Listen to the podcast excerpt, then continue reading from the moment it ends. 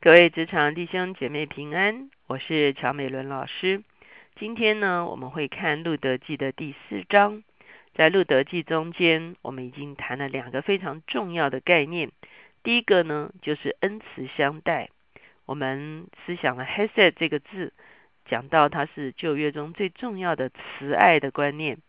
上帝恩慈相待我们众人，波阿斯恩慈相待众人，路德恩慈相待。啊，他的婆婆拿尔米哈，所以呢，我们第一个思想了恩慈相待，第二个呢，我们思想了致敬的亲属，呃，这个托阿斯是啊拿尔米他们家族的赎买者，而耶稣基督是我们所有人的赎买者。今天我们进到路德记第四章，我们所要一起思想的主题是由苦转甜，我们一起来祷告。天父，我们来到你的面前，我们向你献上感恩。啊，是的，我们承认在世上有苦难，啊，可是耶稣基督已经替我们胜过一切的苦难。主，我们也深深相信主所应许于我们的。我们当我们接待耶稣的时候，我们不但得生命，而且得的更丰盛。主，我们谢谢你，我们的生命也是由苦转甜。主啊，求你让我们持守在你的真理的里面，让我们的生命越走越光明，越走越丰盛。谢谢主，听我们的祷告，靠耶稣的名，阿门。今天我们进到路德记第四章的时候呢，我们就要来看到波阿斯如何为拿阿米这个家族尽赎买的义务。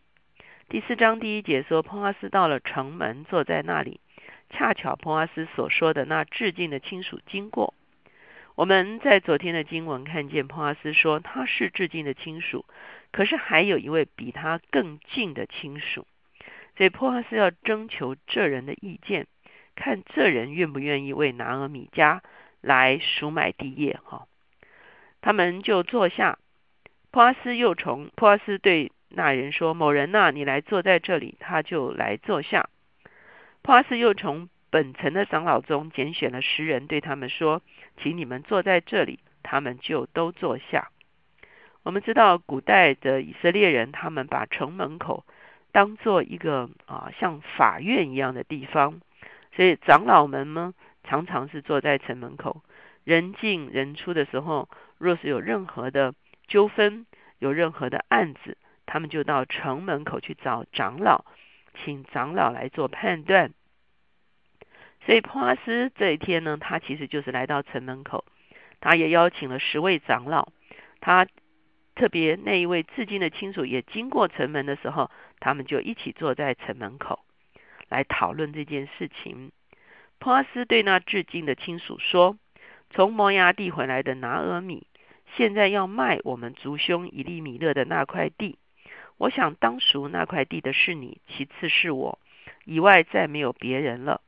你可以在这里的人面前和我本国长老面前说明。你若肯赎就赎，若不肯赎就告诉我。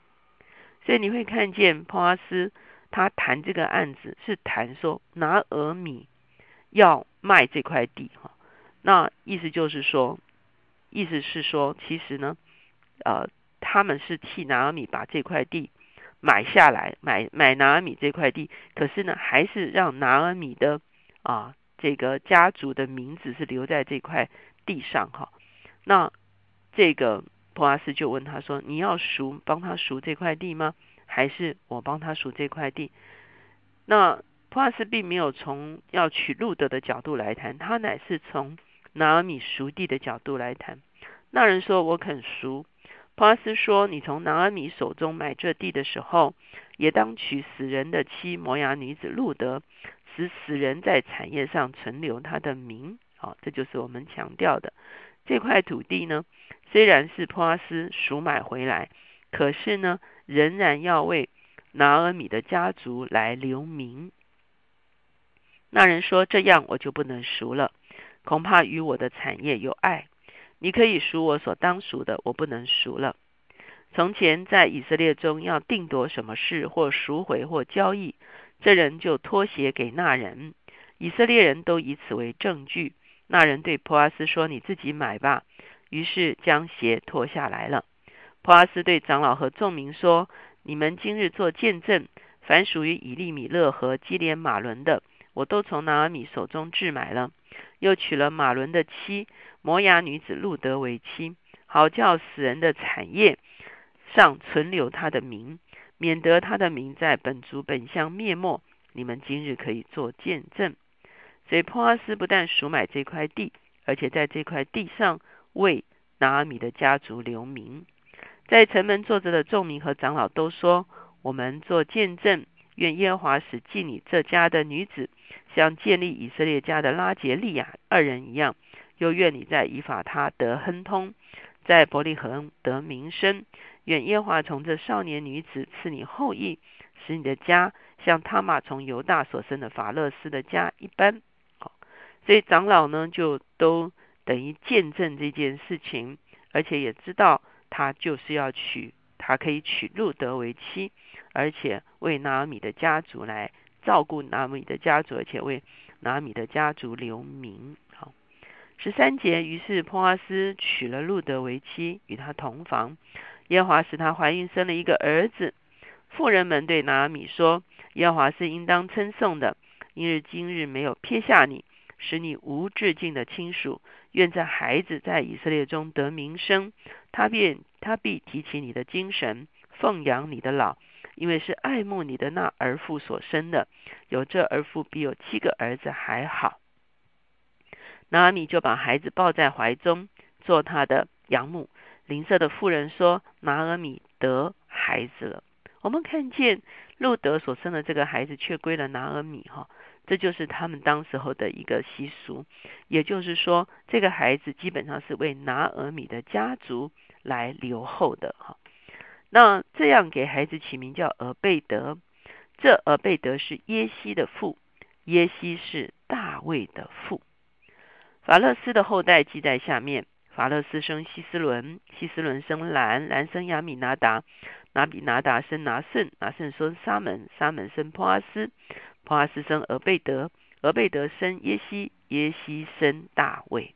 哦，所以我们会看见路德所做的是一件美事。她不但自己找着一个婚姻，而且她让她的婆婆不至于没有人奉养，她的婆婆不至于无名无份。哦，她的婆婆的这个家族呢，仍然在地业上存留了名分，而。这个孩子呢，在名义上是归了拿尔米啊。可是我们注意看，就是这个俄贝德呢，其实基本上就是大卫的祖父哈。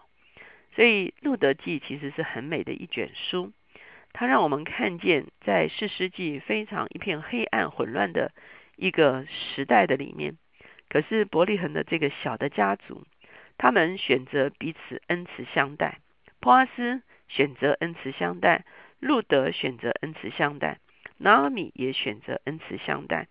他们是一个遵行上帝律法的一个家族，他们蒙了上帝极大的祝福，以至于他们的子孙就是后来以色列的君王大卫。路德记非常清楚的让我们看见大卫的背景，大卫的出身，而且也为大卫的祖母哈啊这个曾祖母。是一个外邦女子摩崖人做了一个说明，因为呢，我们知道这样的话，大卫的血统就并不完全纯正。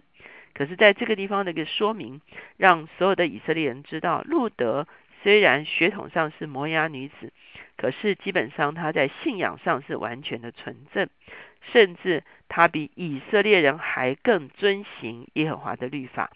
从某一个角度来讲，路德是真以色列人。所以呢，我们看见这个家族就在黑暗的时代成了一盏明灯，而他们的子孙就是大卫。大卫后来成为君王，而大卫的子孙中间，后来有一位是坐在宝座上的，就是耶稣基督，我们的弥赛亚。那我们已经进到圣诞的季节，接下去的几天呢，我们都会用啊圣诞的经文。啊，一起来来默想我们的主耶稣。当我们把路德记读到最后一章的时候呢，其实我们也已经进入了圣诞的气氛，因为我们知道我们的救主耶稣基督，他就是亚伯拉罕的后裔，他也是大卫的子孙。在路德记中间，我们读到了大卫的啊，可以说是根源，而我们也啊已经闻到了这个圣诞的气氛哈，因为耶稣基督就是出于大卫，出于犹大支派，出于大卫的系统的里面的，所以呢，我们也看见在拿尔米的生命中间，因为他们彼此恩慈相待，他的生命由本来是由甜转苦。可是现在呢，他的生命由苦转甜，周围所有的富人都称赞拿尔米，他好福气哈，因为呢，他的生命再一次由苦转甜。求神帮助我们，如果我们啊能够遵行上帝的法则，让我们学会彼此恩慈相待，让我们懂得为我们生命中间的人来负责任，我们遵守神的啊律法的时候，我们会看见。上帝的祝福就临到我们的生命，我们同样可以经历一个由苦转甜的生命。我们一起来祷告，亲爱的主耶稣，我们谢谢你，主啊，你就是哦，主啊，主啊，使水变酒的那一位。主要，当以色列人出埃及的时候，他们遇到苦水，主要，你也把苦水变成甜水。主要，你是把我们的生命改过来的一个一位主。主要当你的十字架的工作介入到我们的生命中间，主要主要罪的权势在我们的身上没有权势再来辖制我们，主要让我们的生命紧紧的与你相连接，主要你的祝福就源源不绝的临到，主要过去所有罪造成的伤害，主要罪造带来的咒诅，主要在我们的生命都一一断绝，哦，主要我们的泉源，我们生命的根源，主要由苦转为甜。主要不但我们自己在这个里面蒙福，在我们周围的人，主要也一同蒙福。主要让我们能够学会你的样式，彼此恩慈相待，让我们看重主要你属灵的法则，遵行你的命令。特别在这个黑暗的时代，主要让我们在真理的里面能够站立得住的时候，我们就知道我们的生命不但有苦转甜，是吧？而且是吧？许许多多人的生命都会因为我们的见证。而由苦转甜，主我们谢谢你把这么好的一卷小书赐给我们，是吧？也让我们思想，当大卫出生之后，是吧？神也与大卫立约，说他的子孙世世代代永永远远要坐在宝座上。耶稣啊，那就是你自己。主啊，我们欢迎你，谢谢主，听我们的祷告，靠耶稣的名，阿门。当我们读完路德记的时候，我想我们的心里是非常温暖的。我们好像看见了乱世中间的明灯，我们也看见了接下去就会有一个预言，就是大卫的子孙是世世代代永永远远坐在宝座上的。神应许大卫的约在弥赛亚耶稣基督身上成就了。